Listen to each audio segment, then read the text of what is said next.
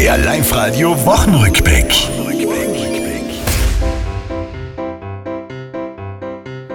Fliegerbombenfund in Innsbruck sperren ein Theater. Und ich steck im Stau zusammen mit meiner Gattin Vater. Reden über Zukunft, das ist mir immer gleich viel. Doch es ginge ja noch schlimmer. Man könnte gemeinsam Andreas Gabalier singen, zum Beispiel. Für Kinokenner Obergscheide nennen Cineasten. War die Woche vorbei mit langem 007 Fasten. Der neue Bond ist da. Der Hype drum ist mir fremd, so wie dieser jungen Frau. Also ich möchte keinen James Bond, weil der wechselt die Frauen ja wie sein Hemd. Start des Vorverkaufs für Saisontickets und dergleichen.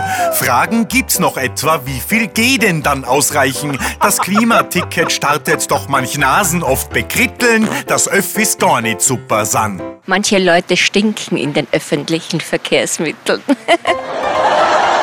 Das war's, liebe Tiroler, diese Woche, die ist vorbei. Auch nächste Woche Live-Radio hören, seid's vorne mit dabei.